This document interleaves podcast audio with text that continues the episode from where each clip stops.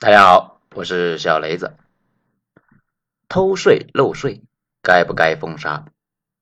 文章来自于微信公众号“九编”，作者二号头目。咱们先说一个常识性的问题：那些头部主播们为啥能赚那么多？很多人呢以为是个人魅力，倒也是不能够缺了这些东西啊。不过啊，不是全部。这里呢，只说两件最基础的。第一，首先，薇娅、李佳琦那都是阿里系啊，豁出去力捧的呀，恨不得整个某宝的流量都从他们那里过一遍。经常开屏的就他们几个，这种绝对流量面前，一切技巧都是浮云，一头猪啊也能够成了火猪。百分之九十九点九九的博主呢，一辈子都不会有一个作品能够达到上亿的曝光。但流量过亿是他们的日常，那些全平台流量给你的话，你都能火。这第二，他们的流量是一种自我加强的过程。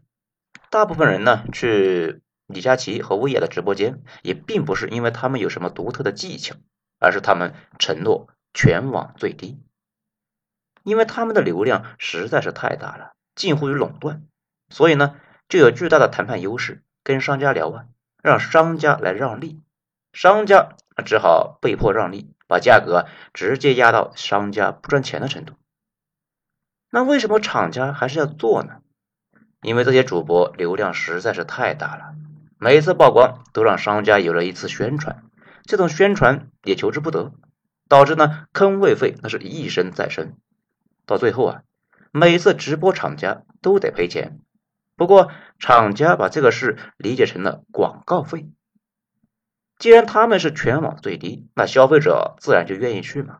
每天呢，就静静的等着直播前，看看有什么能够是自己需要的，属于呢是用时间换金钱。此外，这么高的收入本身就有阿里系的流量费。大家了解直通车吧？也就是你去某宝啊搜一个产品，搜出来一堆。排名前三的那都是砸钱买流量砸上去的，他们主播的很大一部分的收入其实是阿里系的流量，这些流量并不是白给的呀，不但不是白给，而且呢非常贵。绝大部分淘宝店呢一年最大的两项开支就是直通车和仓储，很多店把每年绝大部分的收入都投了直通车，毕竟如果你不投的话，明年呢连销量都没有。长期霸占的广告位，那也是非常贵。不知道他们内部呢给主播是怎么分账的？当然了，这个过程中没人有损失，商家做了广告，消费者得了便宜，薇娅赚了钱，某宝也从别的平台吸收了流量。也正是因为这个原因，这些人才能够变得这么大，富可敌国。当然了，有人说网上直播卖货，那是扩大了零售额。还是呢，只是个替换，线下门店倒闭，线上交易替代，到底是哪个大一些呢？现在呢也没看到数据，不太好说。不过不管是替换还是扩大，税还是必须要交的，不然税收就不是调节收入，而是专门针对上班族了。上一次呢，雪梨逃税偷税被抓之后啊，咱们说这个人完蛋了，不少人呢还在那里犟。啊，说什么那样的大咖总会有人请的嘛？后来确实证实呢，被封杀了，没人请了。很多人在中国生活了几十年，依旧对这个社会没有基本的常识。中国不是完全运行在法律上，而是运行在部分法治、部分德治之上。什么意思呢？雪梨犯法之后已经得到了惩罚，这按照西方的标准呢，这个事就结束了，他又可以出来赚钱了。就像那个钢铁侠小罗伯特·唐尼吸毒乱搞，改过自新就出来了。中国可以吗？当然不行了。很多人没意识到一个问题：政府并不是大家想象的那样完全跟古代政府割裂的。其实呢，传统的东西哪能够说断就断呢？很多东西都是有千丝万缕的联系。比如现在的政府跟古代的官府一样，它有教化万民的责任。不仅要讲法，还要讲哪些事是绝对不能够容忍的。如果让吸毒艺人继续出来赚钱，那就是告诉大家去吸毒吧，把钱交了，那就可以一直吸。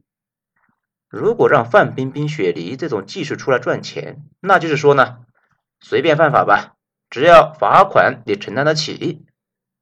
问题是，这些人对罚款的能力呢，承受能力啊，那是非常强的，有点像一个土豪违法停车，保安呢上去就说啊要罚款两百，土豪拿出一千说要充值五次，这肯定不行嘛，相当于是一种有钱你就可以为所欲为的社会导向。这种情况之下，政府肯定会出手补刀的。这个道理呢，其实很多国家也都能够用得上。很多时候啊，政府也得向传统认账。最明显的就是美国那个持枪，全世界基本都觉得美国全民持枪那就是扯淡，连美国内部也有无数人都反对持枪。但是这个问题很难得到纠正，因为他们在太长的历史时段呢，对枪有一种变态的执念。枪就是全家的生命所在，枪就是安全本身。南北战争之后呢，更是有一句话：林肯给了所有奴隶自由，而科尔特使这些奴隶获得了平等。科尔特就是那个著名的左轮手枪。这种背景之下，禁枪的立法之难，可想而知，几乎啊不可能。再比如俄罗斯。之前呢，出台了一系列法律条例，要限制同性恋，这让很多人不爽啊。但是呢，在纸牌屋这里面呢，美国人借俄罗斯总统之口啊，说出了这其中的逻辑。那个俄罗斯总统呢，说他自己根本就不关心同性恋的事情，他前妻的侄子就是同性恋，他对那个侄子呢视如己出。但是俄罗斯老百姓是保守的，宗教传统都深入人心。那个反同法律就是啊给他们出台的，法律也得符合大部分人的意愿。回归到咱们的话题，咱们觉得政府在这个过程中做调整一点问题都没有，失德一人就该封杀，拉高违法成本，而且法律本身是底线。用罗翔的话说呢，一个人说自己守法，那他也可能是个人渣；如果连法都不守，那就连人渣。都算不上了，一个人渣都算不上的人，在招摇过市、富可敌国，本身也有问题。估计呢，接下来一大堆的头部主播都排队去税务局啊，要求自我批评和自我改进。毕竟自首了还能够有个好的结果，被查出来那就是人财两空啊。这件事情呢，最让人有点意外的还是昨天晚上薇娅呢还正常直播，这完全看不出啊。她有什么不正常的地方？买的卖的都非常热闹，成交量呢也很正常。如果说薇娅知道会被罚这么多，而且呢肯定会被封杀，这种时候还能够如此淡定的直播，实在是让人无法想象要有怎样的气度。说起来，事情呢不意外。自从雪梨他们被处理，薇娅作为最头部的主播，名气和销量那都要大了太多了，而且呢。前不久爆出把公司注销等等操作，他会被追缴税款，实在是意料之中的事情。一旦追缴起来，他的数目比那些人加起来那还要多得多，也是正常。而且呢，这段时间查税力度也能够看出来，我国的税制正在慢慢的改变。前些年我国的税收政策呢，一直是采取的是间接税，而西方国家主要是直接税。这什么是直接税呢？啊，咱们也不是这方面的专家，不过啊，可以大概的讲一讲。直接税就是房产税、所得税这一些，美国的主要税源就是这种。中国主要是间接税，也就是啊，你去买东西消费，你买的东西里面就已经包含了税，相当于商家替你纳税了。在评论区呢丢个图片啊，一个增值税的图表，就是典型的间接税，你买的东西啊。这里面都包含了税。一般来说啊，消费税呢这种间接税收起来方便简单，毛病呢就是调节收入、改善社会分化的能力很差。